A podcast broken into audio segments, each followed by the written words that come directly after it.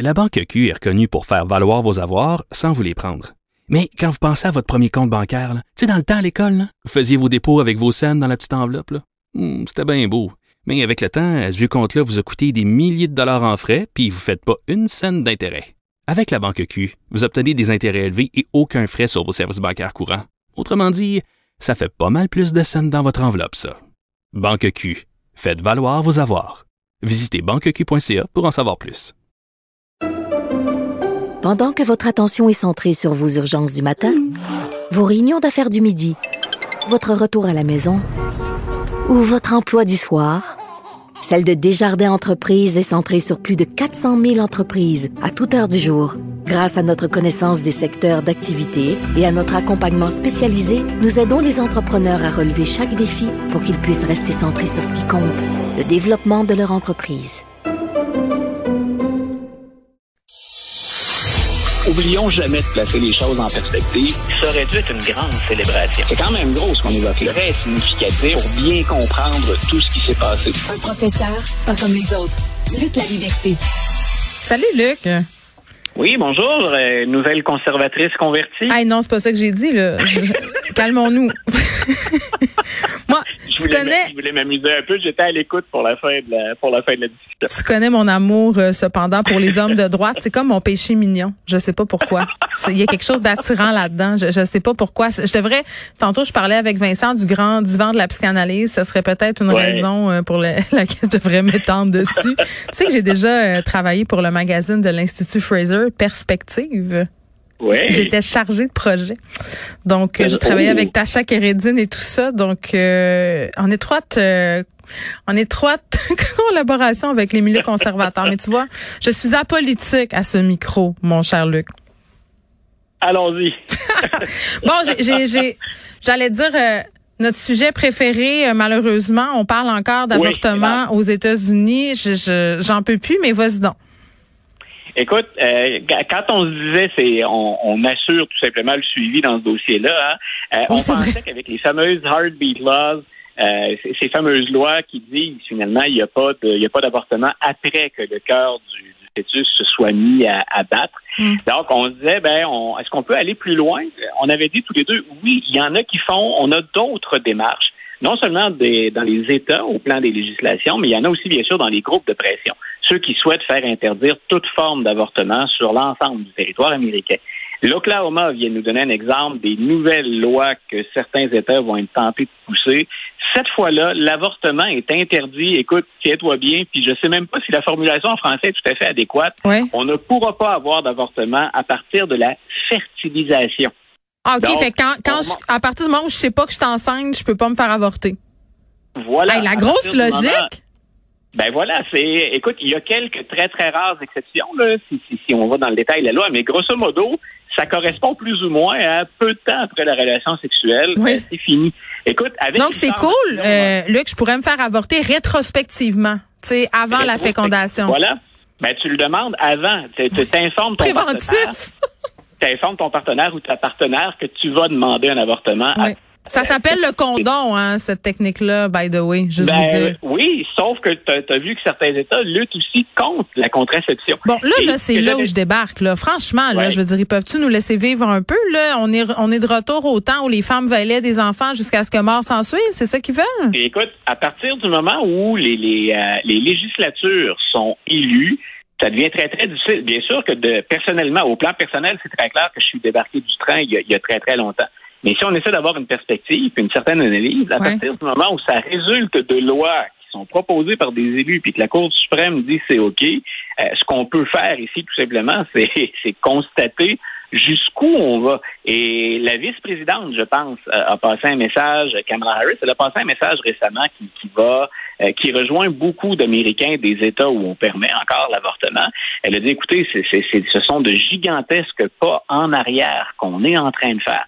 Mais on teste. Il y a une logique là-dedans aussi. Il faut, faut pas oublier que derrière le vote des législateurs, il y a ces fameux groupes de pression, puis il y a des gens qui sont là pour rédiger des projets de loi à leur place. L'élu là, qui est arrivé avec le projet de loi, mais il est déjà rédigé. Il ne manque que son nom dessus. On pousse la logique le plus loin possible.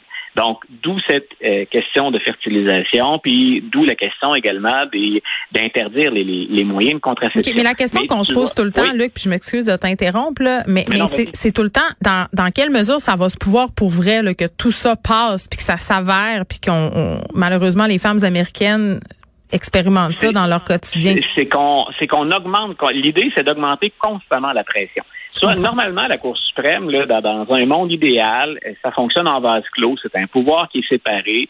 Et ils sont de nombreux juges à avoir dit, peu importe les débats dans l'espace public, nous, on se prononce sur le fond et on ne s'en remet qu'au texte et à l'interprétation du texte. Mais on multiplie les recours et les lois, puis ce qu'on tente, c'est de faire monter la pression. On l'a vu, bien sûr, quand il y a eu cette fuite de documents, ça a avantagé les démocrates, c'était assez clair. C'est devenu un nouveau cheval de bataille pour Joe Biden, qui curieusement remonte un peu dans les ah, On se l'était dit hein, que ça allait peut-être l'aider. Malheureusement, c'est un, un, sombre euh, prétexte. Luc, euh... oui, voilà. Donc, euh, mais tu vois, retenons l'idée. Hein, on, on, pousse cette logique-là, on fait monter la pression. Mais là, on est à la fertilisation. Donc, écoute, tu l'as dit, difficile de, difficile de le ben, deviner. c'est ridicule. ça. Rendu là, euh, faites-nous des sorts ouais. vaudou, puis ça va être la même affaire. Euh, à peu près. Là, tu voulais revenir sur l'interprétation des résultats des primaires de mardi pour les républicains et Trump. Parle-moi en français, s'il vous plaît. Oui, ben écoute, je vais faire ça du mieux que je peux dans notre langue, euh, dans notre langue préférée. Ce que je veux dire, c'est explique ça à moi, vulgaire moldu. voilà, vulgaire moldu. Alors, je ferai une J.K. Rowling de moi. Ça me met à droite, tu vois, moi aussi déjà.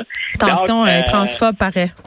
Attention. Oui, ben voilà, je, je, mets ma réputation en jeu. Oui, exactement. Donc, euh, on, on, on, surveillait tous mardi ce qui allait se passer parce qu'il y a de nombreux candidats qui étaient appuyés par Donald Trump. Si on parle encore de Donald Trump, certains vont dire décrochez, vous souffrez du Trump Derangement Syndrome. Donc, euh, si on, on, accorde encore de l'importance à Trump, c'est qu'un, il soutient énormément de candidats, et mm. deux, il pourrait très bien être là en 2024 pour un round 2 de Biden versus Trump. Euh, ce que j'ai trouvé, ce que j'ai trouvé, très, oui, j'ai failli euh, y aller du même soupir que toi. Non, mais c'est moi que je m'occupe euh, des sons dans la chronique, c'est bon. J'ai maintenant un service de bruitage à la chronique. Écoute, je monte en grade.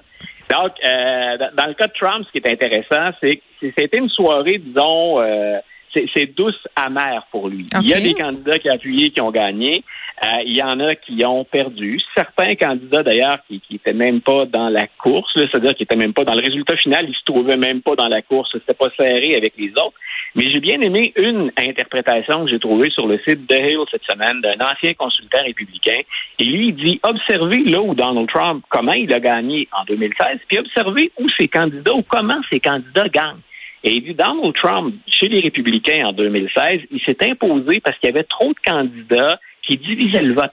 Donc, si on partage les appuis entre trois et quatre candidats, euh, très souvent, Trump gagnait parce que ben, les trois ou quatre qui auraient eu intérêt à se regrouper pour vaincre Donald Trump ont divisé le vote, ce qui permet à Trump de passer. Donc, c'est effectivement comme ça qu'il s'est imposé chez les républicains en 2016. Et il dit, regardez comment ces, ces candidats sont parvenus à gagner mardi de cette semaine. Il dit c'est la même chose. Ce que ça signifie, c'est que Trump est encore populaire. On risque de le retrouver en 2024, mais ce qui lui permet de gagner, c'est la division au sein des républicains. Mm. Donc, le, le stratège faisait ça pour envoyer un message aux autres républicains. Euh, arrêtez de vous chicaner entre vous. Trouvez-vous un candidat qui regroupe ces valeurs-là ou votre point de vue et faites un tête-à-tête avec Trump plutôt que de vous démener et de vous débattre hmm. et de rester par orgueil. On va leur faire jouer Elisabeth May. Arrêtez de vous chicaner. Ça leur ferait du bien. Eh ben, exactement, tu vois. Et puis avec l'accent, ils vont trouver ça absolument. Ça va être charmant. Euh, l'équipe euh, du président Joe Biden et le président lui-même euh, actuellement en déplacement en Asie, là, il y a un membre de l'équipe de sécurité de Biden qui fait l'objet d'une enquête en Corée du Sud. Oui, écoute, c'est il y a deux agents de, la, qui assurent la protection de, Joe Biden qui ont été rapatriés aux États-Unis. Donc, c'est à la suite d'une querelle avec un chauffeur de, taxi et un autre client. Euh, il y a un des deux membres de l'équipe de sécurité qui était là qui euh, aurait trop consommé d'alcool et il en serait venu au coup, d'où la plainte finalement d'agression. Attends, le membre de l'équipe de sécurité était, était sous comme une botte? Faut savoir qu'il semble-t-il qu'il avait largement dépassé les limites. Mais voyons, tu t'occupes de la sécurité du président, puis t'es sous, ben il était off-duty. je veux juste comprendre. Non, c'est ben c'est ça. c'est vers ça que je m'en allais. Peut-être que nos auditeurs les, les, plus férus de politique ou de services de renseignement se rappellent que qu'Obama avait été confronté à ça en 2012. Ben voyons. Faut savoir qu'il y, a des équipes gigantesques qui sont déployées sur le terrain bien avant l'arrivée du président et son équipe on prévoit tout, on prend des repères, euh, on établit des circuits, euh, qui a le droit de parler au président? Qui faisait ça euh, au bar de l'hôtel? Voilà, donc, ben c'est ça. Lui avait été, il travaille toujours, c'est toujours un représentant du gouvernement, mais donc il a le droit d'aller prendre un verre. Obama, lui, avait eu à gérer en plus un problème d'accès à des prostituées, incluant aussi consommation de drogue et d'alcool. Donc, ça avait fait tout un, ça avait fait tout un tabac sans faire de jeu de mots, donc en 2012-2013. On n'avait pas eu de nouvelles comme celle-là depuis l'époque. Mais ça nous montre à quel point, finalement, euh, écoute, chaque fois que Joe Biden se déplace, il y a des mesures de sécurité, euh, c'est fou. C'est probablement le chef d'État le plus et le mieux mm. protégé au monde. Ben, Donc, ça arrive pas, ça arrive pas si souvent que ça. Euh, mais ça arrive qu'on dérape. Et dans ce cas-ci, donc à la fin de sa journée, le type est allé au bar et sorti de là éméché puis ben ça plonge un peu le président dans l'embarras. Hmm. Ben c'est le nouvel, le nouveau porte-parole de la Maison Blanche, euh, la nouvelle euh, dont on a parlé l'autre fois qui va gérer ça. Ben voilà, écoute, c'est euh, c'est difficile à, présenter. Ça arrive pas si souvent que ça, mais c'est troublant, surtout que le, le, séjour actuel, il est particulièrement important. Avec Vincent, vous avez vous avez jasé du nucléaire, oui, de la Corée du Nord. toute la toute la zone Asie-Pacifique, c'était ça, la zone privilégiée de Biden. Il, a dû s'en détourner pour s'occuper de l'Ukraine, de la Russie, puis euh, refaire les alliances ou retravailler les alliances avec l'Europe. Mais ça vient déjà euh, faire une diversion au début d'un séjour qui est très, très, très important. Donc, comme quoi, euh, quand on travaille pour le gouvernement, ou encore pour Cube Radio. Donc, on, euh, faisons attention à ce qu'on fait. Quand, Moi, je connais, je connais des gens avec qui, euh, bon, je travaille dans les médias, je nommerai pas de nom, qui prennent jamais un verre en public parce qu'ils ne veulent pas être vus éméchés. Puis je, je dois dire que je comprends. Merci, Luc. Une bonne fin de semaine. Bon week-end.